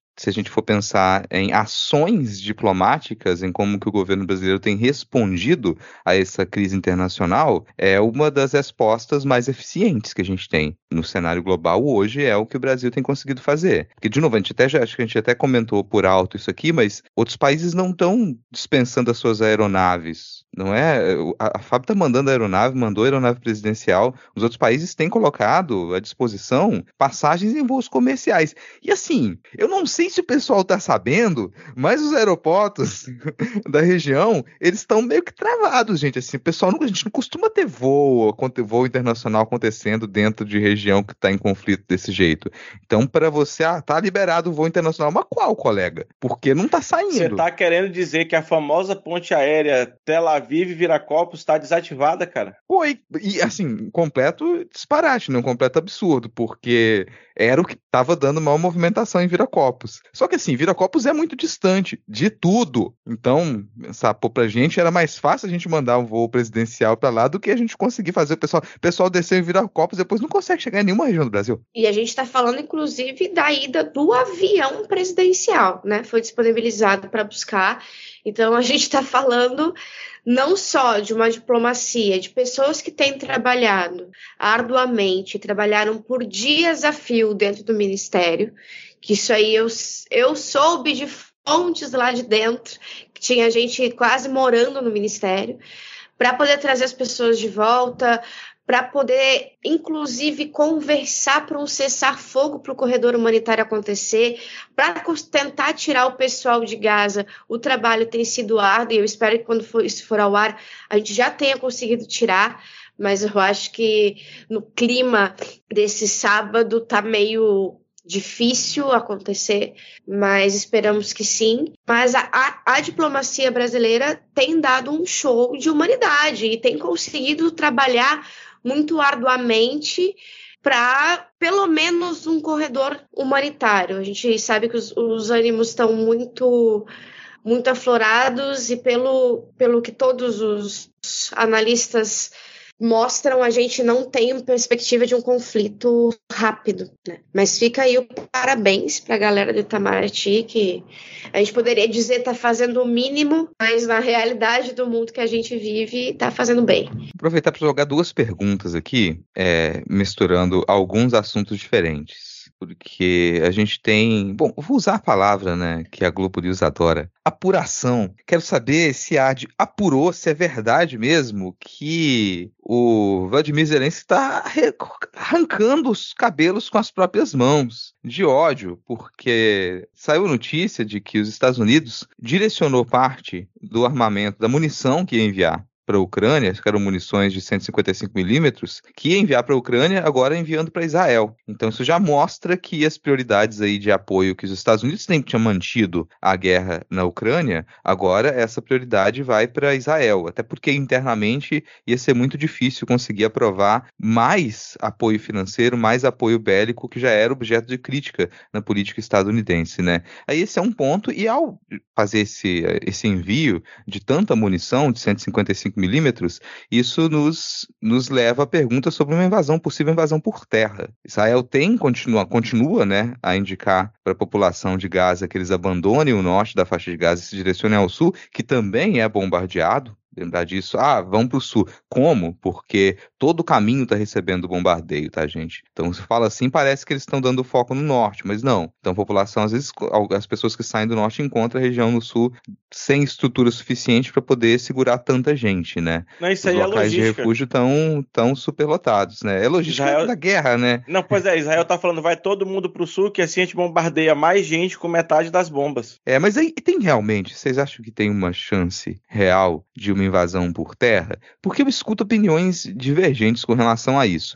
Há quem diga que essa invasão por terra está para acontecer, que é uma coisa que vai acontecer nos próximos dias, é inevitável, mas há quem diga que não, porque no solo, o exército de Israel teria muitas perdas, porque o Hamas teria uma rede de túneis cavados muito profundamente e conseguiria manter essa guerra de forma longeva ali, se fosse uma invasão por terra, além disso, ser, isso aumentar a possibilidade de confronto direto com os países da região. Então, queria saber da opinião de vocês, se é provável, é possível, vocês acham que isso vai acontecer, ou isso é aquele tipo de, de quem está acompanhando guerra, aquele tipo de perfil que fala, olha, vai piorar, daqui a pouco vão jogar uma bomba nuclear lá e a terceira guerra mundial acontecendo, ou não? É possível que tenha uma invasão por terra realmente? Pode começar, Adi. Eu não consigo te confirmar se ele realmente se enlouqueceu por causa disso. Mas sim, as atenções do mundo se dividiram e toda vez que se, que se dividem, um conflito acaba perdendo o espaço, e espaço midiático também é poder durante o tempo de guerra, então acredito que é bem plausível que ele esteja preocupado nesse sentido. Em relação a, a um conflito terrestre nos próximos dias. Israel deve intensificar os bombardeios e acredito que intensificando os bombardeios eles conseguem pelo menos se sentir seguros para fazer uma invasão terrestre. Mas aí é muito mais a minha opinião do que do que realmente o que pode ou o que não pode acontecer. Acho muito difícil opinar 100% seguro nesse nesse sentido porque estratégia de guerra é estratégia de guerra, e quando vê algumas coisas devem ter mudado, e aí você fala e, e realmente não acontece. Assim. Eu queria, na verdade, fazer uma outra pergunta, que eu não sei se já foi comentado em episódios anteriores. Age, que é nosso especialista aqui sobre coisas internacionais. Você sabe, tem uma ideia, existe um, alguma algum consenso do porquê isso está acontecendo agora lá? Qual foi a onda por, por que começou? É porque a eleição está perto nos Estados Unidos? É, houve algum ataque que foi o estopim? Mas é porque me parece meio estranho, sabe, que o que tava tudo uma merda, mas uma merda meio controlada e, e, para quem olha assim, que não acompanha a coisa, parece que foi meio do nada, sabe, que estourou esse conflito mais aberto. Bom, Israel veio aí aumentando mais a sua área de ocupação são mais assentamentos em, em, território que não era dos israelenses, então isso já tem uma questão de, de uma tensão um pouco maior. A própria polícia de Israel, dentro do, do território e em prédios religiosos e em dias religiosos, tem sido cada vez mais virulenta. Então, eu acho que não dá para a gente apontar um, um caos que, que tenha sido a grande resposta do Hamas porque na verdade a gente sabe que é uma resposta, a gente só não sabe se é pela questão conjunta de, de todo o que vem acontecendo nos últimos anos se tem a ver com, a, com, as questões eleitorais, tanto nos Estados Unidos quanto a questão política interna em Israel. Isso depende muito do, do tempo. O tempo vai nos dizer, assim, exatamente o que foi que aconteceu. Mas que vem tendo uma movimentação maior e muito mais brutal do Estado de Israel no povo palestino, isso vem acontecendo com muito mais frequência, principalmente desde janeiro desse ano. É, junto com essa movimentação, que às vezes, assim, quem acompanha as notícias de lá percebe isso que a Adi está falando, que você tem lá, por exemplo, uma região das mesquitas, né, das Mesquitas, que é uma região que tradicionalmente eh, você tem um respeito maior de todas as autoridades, assim. Então você, isso não é visitado por autoridades da, da ala religiosa, ultra-religiosa de Israel, por exemplo. É uma região que Israel ali, os políticos tradicionalmente vão respeitar como uma área da população muçulmana, mas de janeiro para cá você tem visto políticos ultradireitistas, é, radicais, sionistas do governo de Israel, que eles têm feito questão de passear por essas áreas e provocar a população palestina. Além disso, você tem uma movimentação internacional ali que ela foi impulsionada pelos Estados Unidos, pela diplomacia dos Estados Unidos e que provavelmente tem alguma relação com a movimentação do Hamas, que é promover a aproximação de Israel com países árabes. Então Israel não tinha relação com, os, com alguns países da região, não tinha relação com o Catar, não tinha relação com a Arábia Saudita, não tinha boa relação com o Egito até pouco tempo. Então as relações com o Egito, elas se tornaram mais próximas, as relações com o Catar começaram a, se, a ter aproximação, começou a ter uma normalização de Israel com a Arábia Saudita, e isso irritou as lideranças palestinas, tanto as lideranças políticas quanto essa ala militar do Hamas. Hoje isso já era uma coisa que se previa também, não dá para dizer que a diplomacia dos Estados Unidos e Israel que eles não imaginavam que isso ia acontecer. Era muito provável, porque esses países da região são países que sempre apoiaram a causa palestina. Dos motivos pelos quais, é, um dos muitos motivos pelos quais eles continuavam ali com receio com Israel. Tudo bem, você tem países que eles estiveram no fronte contra Israel em guerras anteriores. Então era, era uma normalização de relações muito difícil e que na pauta dessa normalização estava o reconhecimento do Estado palestino corretamente por parte de Israel, que nunca aconteceu. Mas por interesses econômicos, interesses da política internacional, esses países começaram a se aproximar de Israel. Então isso já era previsto que irritasse o Hamas. Daí também a dúvida que a gente fica, pô, todo mundo sabia que isso ia irritar o Hamas e que talvez tivesse uma resposta. E aí do nada você tem um ataque naquelas proporções, como se a inteligência de Israel não soubesse disso. Como se o exército de Israel não conseguisse controlar as fronteiras a esse ponto. Ainda tem muita dúvida, concordo com a Adson, ainda é uma coisa que o tempo vai mostrar, né? A gente vai entender melhor. Que, que, como foi possível esse ataque de Hamas nessas proporções, numa situação em que estava todo mundo em alerta ali. Não é como se ninguém tivesse em alerta, sabe? Ah, do nada, nossa, a gente tava aqui, pô, mal fazendo umas rave e tal, ó, Tomorrowland, universo paralelo, o pessoal curtindo, a maior onda, e aí do nadão caiu uns foguetes. Não, não foi isso que aconteceu. Não era assim que o cenário estava. Mas, é claro, até por conta de nem sempre esse cenário ser tão próximo da gente, a gente vê algumas manifestações e ultimamente a gente tem tido dificuldade de poder assimilá-las aqui. É uma das coisas que a gente comentou também no episódio passado, quando a gente estava falando sobre esse conflito, que aqui no Brasil, esse conflito pegou no, assim, no nervo, sabe? A galera tá frenética em disputas internas aqui por conta disso. Já teve discussão na Câmara, discussão intensa na Câmara das pessoas se, ofend se ofendendo. Recentemente, aqui próximo, né, o Gustavo Petro ele fez uma crítica pública a Israel, indicando a possibilidade de romper relações com Israel, né? Mais uma questão interna deles lá também, mas a gente já teve demissão do presidente da EBC, que o presidente da EBC pediu demissão, pelo que eu entendi, porque ele tinha feito um tweet, tinha dado um RT de apoio à causa palestina, uma crítica direta a essa desproporção da resposta de Israel e o Ministério das Comunicações né, gostou muito dessa, ah, isso aqui está representando o governo e essa não é a posição oficial do governo. Então ele se sentiu ali censurado também e teve uma conversa bem ríspida que gerou uma demissão. Quer dizer, a gente já não está mais só ali naquelas tretas de twitteiro. Não é só mais a galera que está resolvendo arranjar confusão. O próprio governo brasileiro e outros governos da região, eles já estão sendo cobrados para ter posições mais firmes. Porque uma coisa era, quando disparou 12 dias atrás e ninguém sabia direito o que estava acontecendo, era um ponto. E a resposta é um ataque terrorista, pior ataque terrorista que, Israel já sofreu. Agora, de lá para cá, sim, outro ataque desse mesmo nível? Alguém? Porque o pessoal continua falando conflito entre Israel e Hamas, mas o Hamas voltou a atacar. Ele tá lá com os reféns. Mas ele voltou a atacar porque de lá para cá o bombardeio é constante, assim. A gente vê só Israel atacando e matando milhares de pessoas. Então chegou um ponto em que mesmo a imprensa hegemônica, ela vai dar notícia, vai continuar no começo, primeiros dias era só falando ah, a resposta de Israel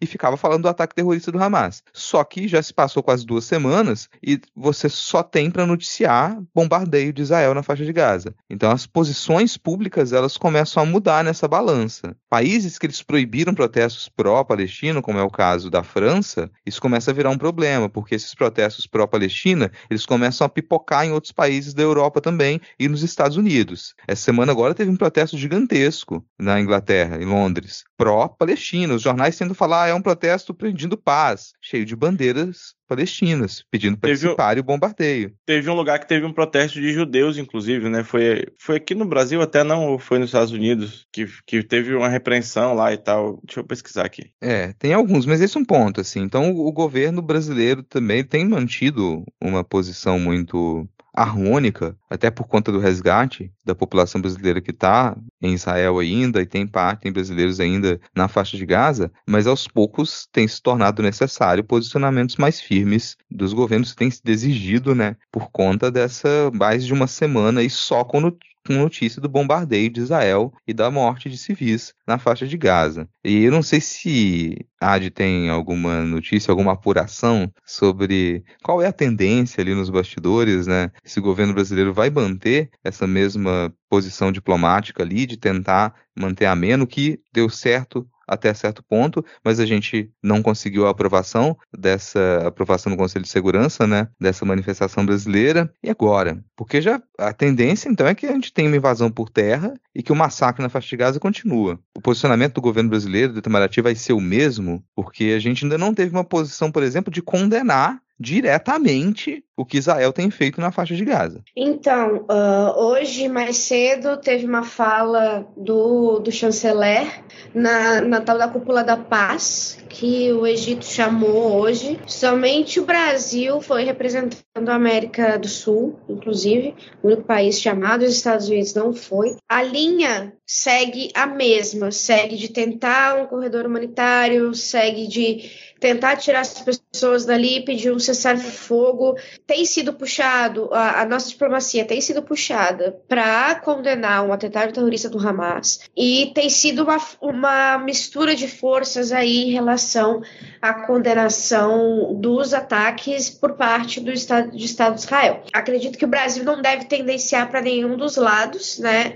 A parte mais dura, o discurso mais duro é chamar o atentado de terrorista e deve ser assim até conseguir retirar os brasileiros de lá. Quando retirar os brasileiros de lá, acredito que eles devem ter uma outra estratégia, mas essa vai seguir enquanto a gente tiver nossos compatriotas presos no, na linha de fogo. Eu vou aproveitar que a gente está no ponto político internacional aqui e vou mudar de assunto, não tanto, e fazer uma pergunta para o nosso venezuelano, que é eleições na Venezuela, né? O Lula teve uma conversa com o Maduro. Depois dessa conversa com o Maduro, a gente teve um acordo na Venezuela com a oposição para se manter as eleições. E depois desse acordo, a gente teve o que na manchete parece uma coisa surpreendente, que é os Estados Unidos retirando parcialmente sanções que foram feitas à Venezuela. E como é que a coisa está no seu país? Inclusive, eu fui é, lá na Venezuela Profunda tem umas duas semanas fui assistir um festival lá em, em Boa Vista. Muito bom show do Emicida, recomendo para quem puder ir. Cara, eu, eu tomei um susto quando eu vi vocês comentando no grupo esse negócio dos Estados Unidos aliviar as sanções contra a Venezuela. Aí eu fui olhar, né, fui ler a matéria. Assim, o acordo foi feito entre o governo Maduro e a oposição para que eles escolham lá as suas, é, cada um suas representações para as próximas eleições, que eles vão aceitar observadores internacionais. Na, a eleição acontece no segundo semestre do ano que vem, só para é, esclarecer.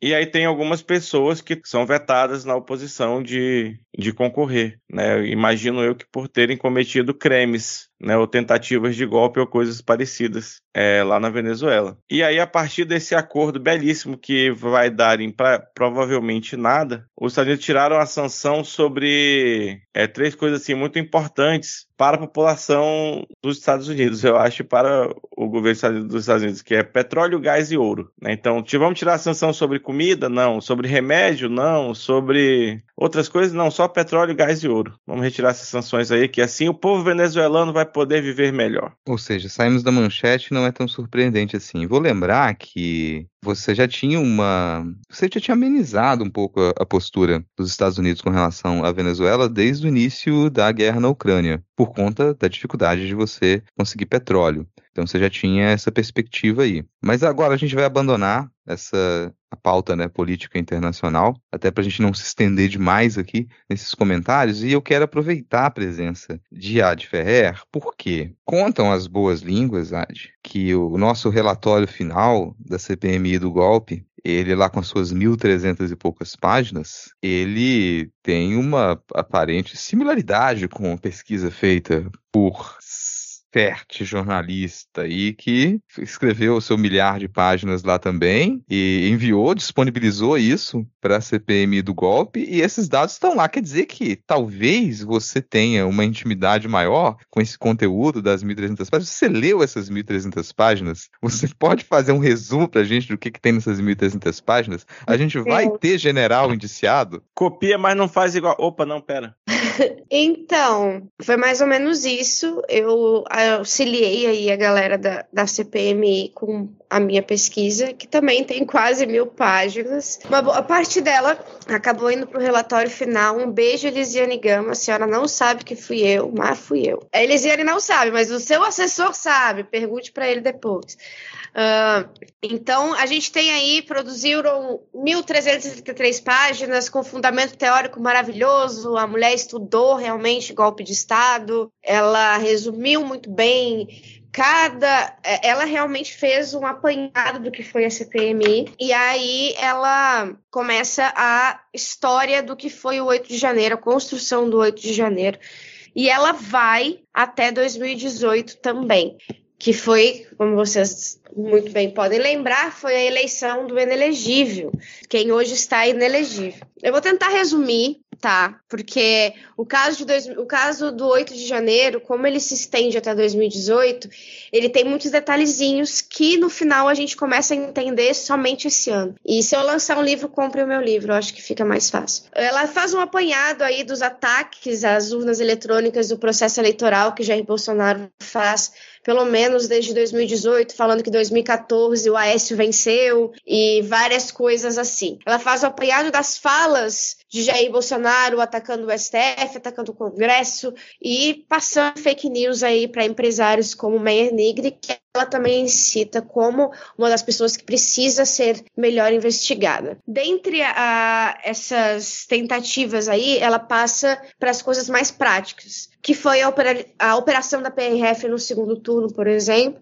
que foi aparentemente organizada numa reunião dentro do Palácio da Alvorada no dia 19 de outubro, com um documento feito por uma pela pessoa que era diretora de inteligência do Ministério da Justiça, Marília Alencar. E ela é, é uma anônima que deveria não ser anônima, até porque ela tem lindos cabelos pretos que faz ela uma personagem muito interessante também, também é muito marcante. Ela fez o boletim de onde, quais cidades o Lula tinha recebido mais 75% dos votos no primeiro turno.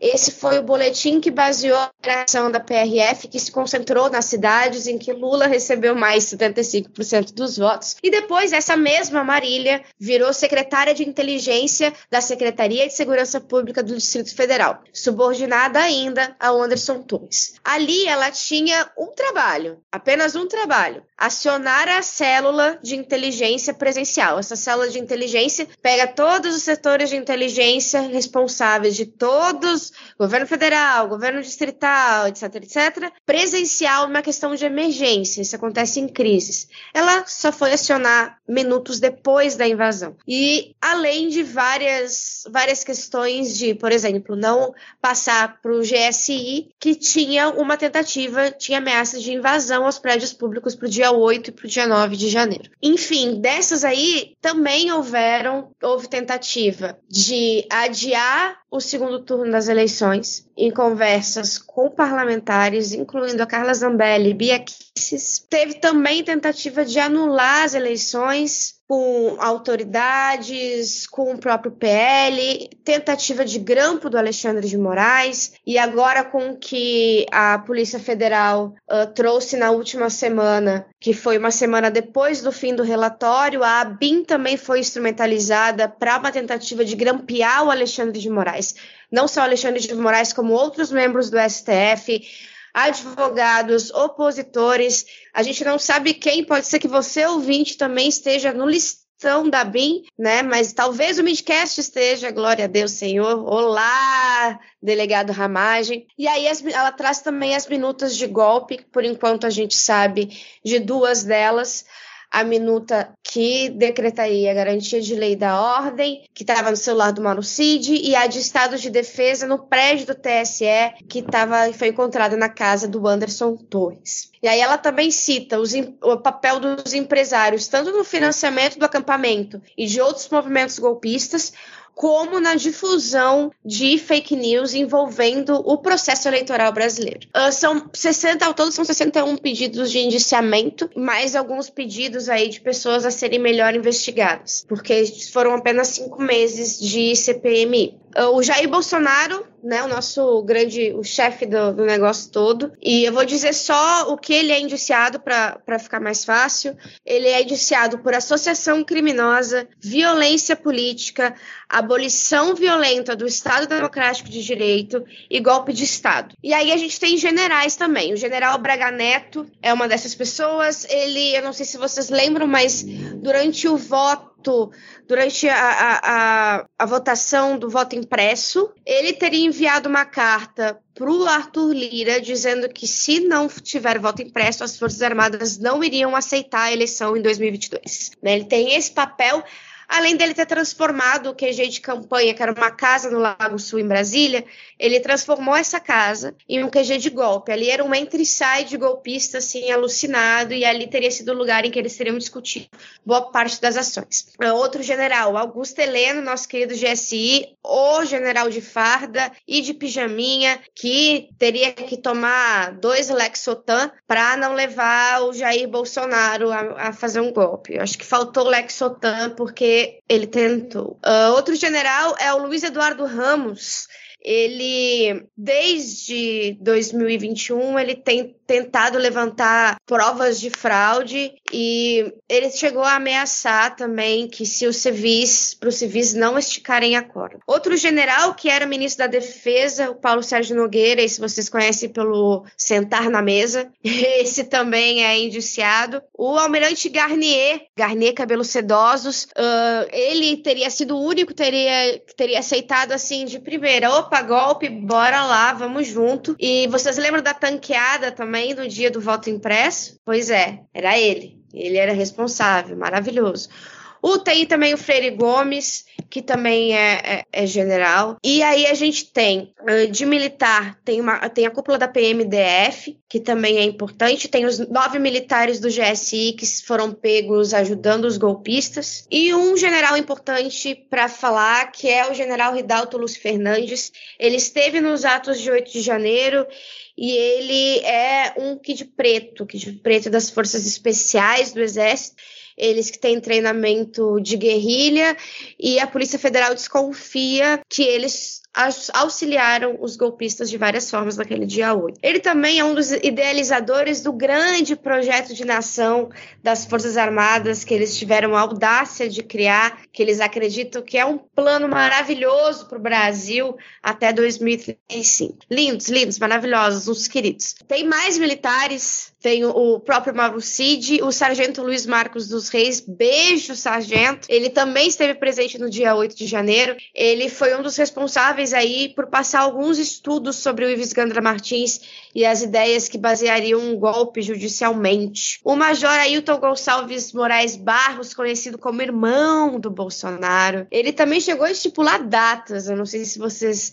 sabem disso, mas ele falou pro Elcio Franco que aí, ó, até o dia 16 tem que ler a ordem. Jair Bolsonaro tinha que ler a ordem. O Elcio Franco também tá nessa, também tá, tá para ser indiciado, o Coronel Antônio Elcio Franco. O Jean Lawande, que é aquele militar que mandava mensagens pro Mauro Cid, o Anderson Torres, o Silvinei Vasques da PRF, e aí Carla Zambelli, que também é, foi a que deu, foi tentar se defender e, e, e leu pornografia no meio da CPMI, e o Felipe Martins, que é uma pessoa emblemática nesse momento, porque ele está desaparecido, ninguém sabe onde ele está, nem o advogado dele sabe onde ele está, até o advogado dele está procurando por ele, essa é a situação do Felipe Martins no momento, mas o Mauro Cid teria dito, essa delação ainda não vazou por completo, que o Felipe Martins entregou a Jair Bolsonaro uma minuta golpista em mãos no início de novembro. Acontece que ele foi diversas vezes ao Palácio da Alvorada entre novembro e dezembro, em momentos chaves de reuniões como 19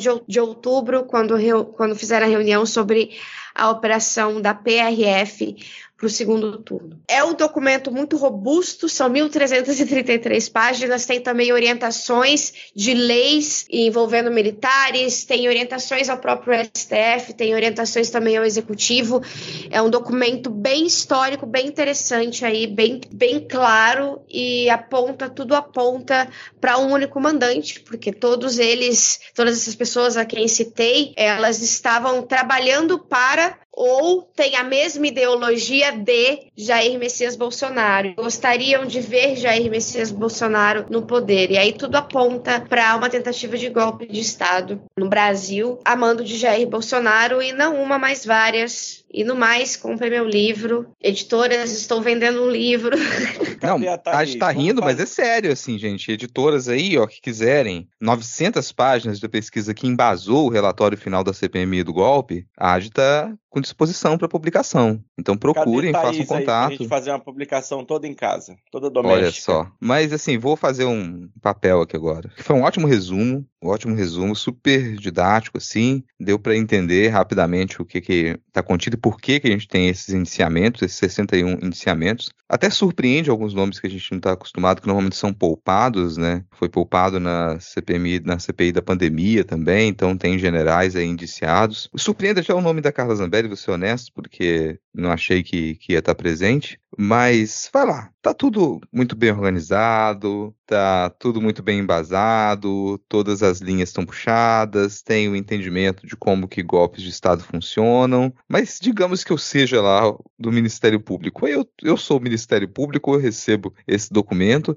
eu olho para ele e falo, pô, mas cadê o PowerPoint? não tem um PowerPoint para poder dizer que tudo está indicando o nome de Jair Bolsonaro. Então tem uma chance real do Ministério Público ele aceitar essas recomendações, porque um relatório da CPMI ele não é taxativo, ele, ele apresenta recomendações, como você até pontuou no final, né? Você tem orientações para o judiciário, você tem orientações para o Ministério Público, mas cabe ao Ministério Público proceder esse indiciamento e novas investigações ou não. Isso vai ficar parado? Isso vai ser aceito parcialmente? Ou vai passar no próximo ano? A gente vai ter que falar, nossa, e aquele relatório, hein? Então, esse, esse relatório, ele tem muito das coisas que já vinha sendo uh, investigada pela Polícia Federal e até por isso que o, que o governo era contra a abertura de uma CPMI, um, distração das pautas que eram necessárias uh, e também porque já havia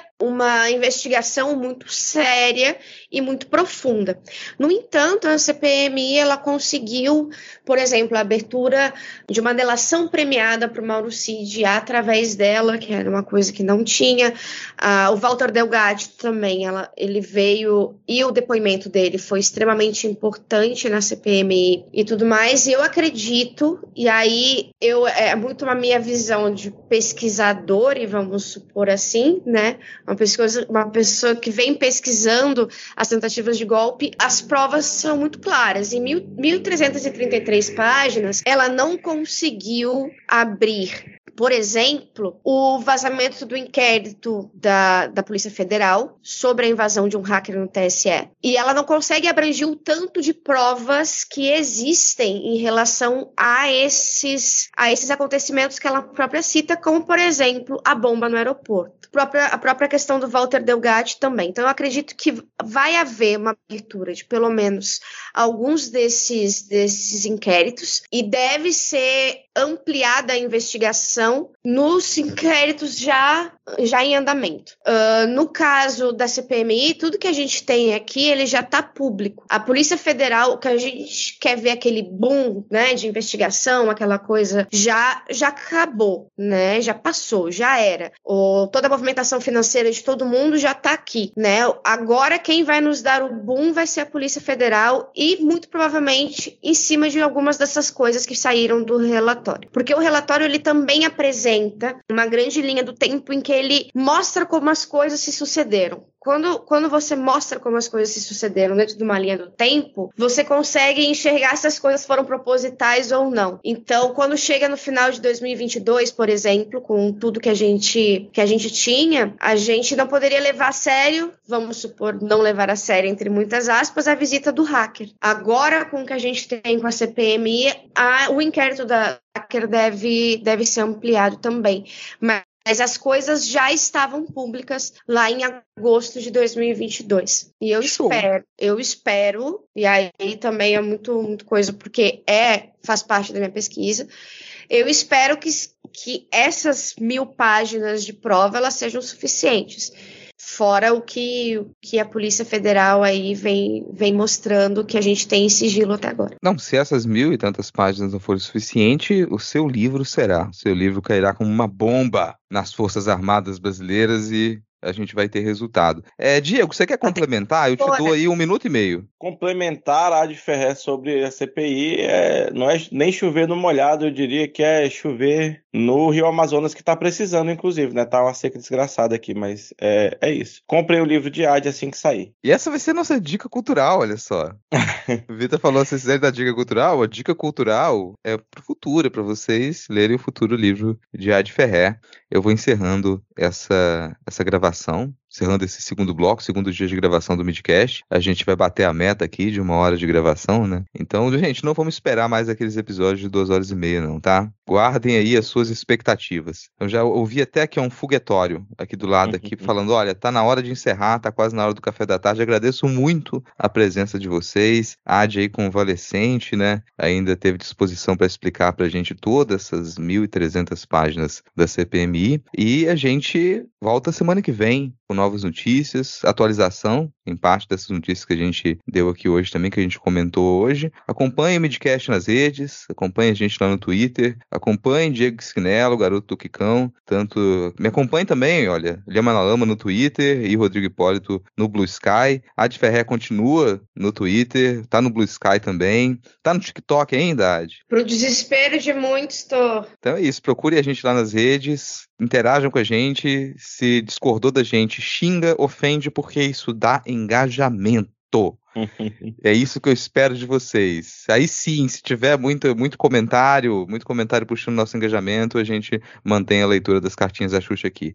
Valeu, gente. Muito obrigado pela presença. Bora todo mundo dar um tchau. Tchau, tchau. Valeu, falou. E agora, para onde que a gente vai de forma a encerrar este episódio? Vamos para o momento Cartinhas da Xuxa. Vamos ler aí as mensagens dos nossos ouvintes. E como foram dois episódios nessa semana que passou, então nós temos comentários de vários, várias redes, vários episódios. Escolhemos aqui um de cada para não ficar muito cansativo. Então, no episódio número 37, Israel, Hamas e Palestina, a gente teve aqui no Twitter o comentário de Cat Maradas, que fala: Eu já falei hoje que amo vocês? Não? Então segura aí. Amo vocês. Não importa a bancada, é impressionante como em todo episódio eu vou ouvindo e comentando feito doido comigo mesmo e fico. E tem isso também. E em seguida algum membro fala bem o meu ponto. Foi bem engraçado que esse episódio específico, muita gente falou isso, assim, de que, poxa, finalmente vocês falam coisas que eu tava pensando também, eu achei que eu tava ficando maluco. Então talvez você esteja ficando maluco e nós também. Estamos todos enlouquecendo juntos. Exatamente. No Blue Sky, a Nian McClear falou: episódio sem paródia é golpe. Se são dois episódios, tem que ter duas paródias. Mas o episódio tá maravilhoso. Que vontade de mandar para a minha tia. Mas a conhecendo, sei que não, não faria diferença. Alguns ouvintes vieram com essa proposta obscena de ter duas paródias por semana. Vocês estão brincando com a gente, né? não há a menor condição. Inclusive, está totalmente sob júdice no momento que está gravando aqui. Essa ideia de ter dois episódios durante a semana pode ser que, infelizmente, fique inviável. Talvez a gente tenha duas gravações, né, Thaís, durante a semana, mas dentro de um episódio apenas. Quando esse episódio for ao ar, vocês provavelmente já vão ter essa informação mais detalhada. No Spotify, M da Rochella falou sobre esse episódio. Na zona norte do município do Rio de Janeiro, neopentecostal até o infinito, vi um camelô no Largo de Pilares vendendo bandeiras de times e bandeiras de Israel. Virou futebol. Efeito Record. No episódio número 38, a gente teve o comentário de Nisashi. Gosto de escutar as análises do MID Desde a pandemia, aos poucos, estou me desligando dos podcasts de política e tem três que desenvolvi um carinho enorme e não perco um episódio. Vocês são um deles. PS, se tiver convite para o céu azul, me manda. Manda mensagem na DM do Midcast que se a gente tiver, a gente manda. Exato. E é muito legal esse tipo de comentário, né? A pessoa falar que, tipo assim, ah, tá se desligando e tal, mas da gente ela não consegue. Então, assim, a gente fica muito agradecido, fica muito feliz com esse tipo de carinho que vocês têm aqui pela gente. Exatamente. No Blue Sky, sobre o episódio 38, J. Catino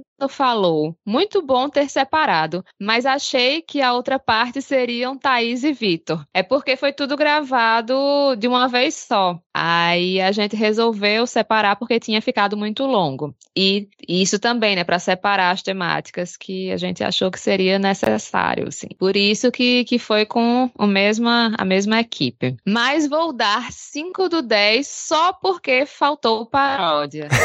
Mentira, tudo certo. Sobre a entrevista do Renan, isso mostra que o pai solta a mão até do filho. Exatamente. Pois é, pelo é. menos os filhos que vieram depois do primeiro casamento, né? É, aliás, que entrevista, hein? Meu Deus do céu. que momento.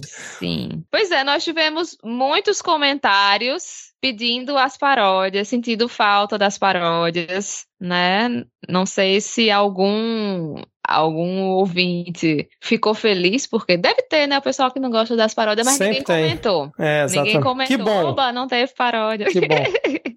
Exato. Aí eu vou ler aqui o comentário de Daniela Souza no Spotify, porque ela reclamou comigo. Ela disse: Poxa, já me declarei de amor pelo canto da Thaís, mas ela não lê minha cartinha da Xuxa. Thaís teve que correr para que Nara Leão pudesse andar, somente, né? Caramba, essa aí foi assim, foi forte, hein, Daniela? Foi, obrigada, foi. Daniela. A gente lê os comentários de vocês, vocês são muito carinhosos, muito queridos. Eu não fico lendo todos os elogios que vocês fazem, senão eu vou ficar parecendo uma pessoa muito egocêntrica, eu sou um pouquinho.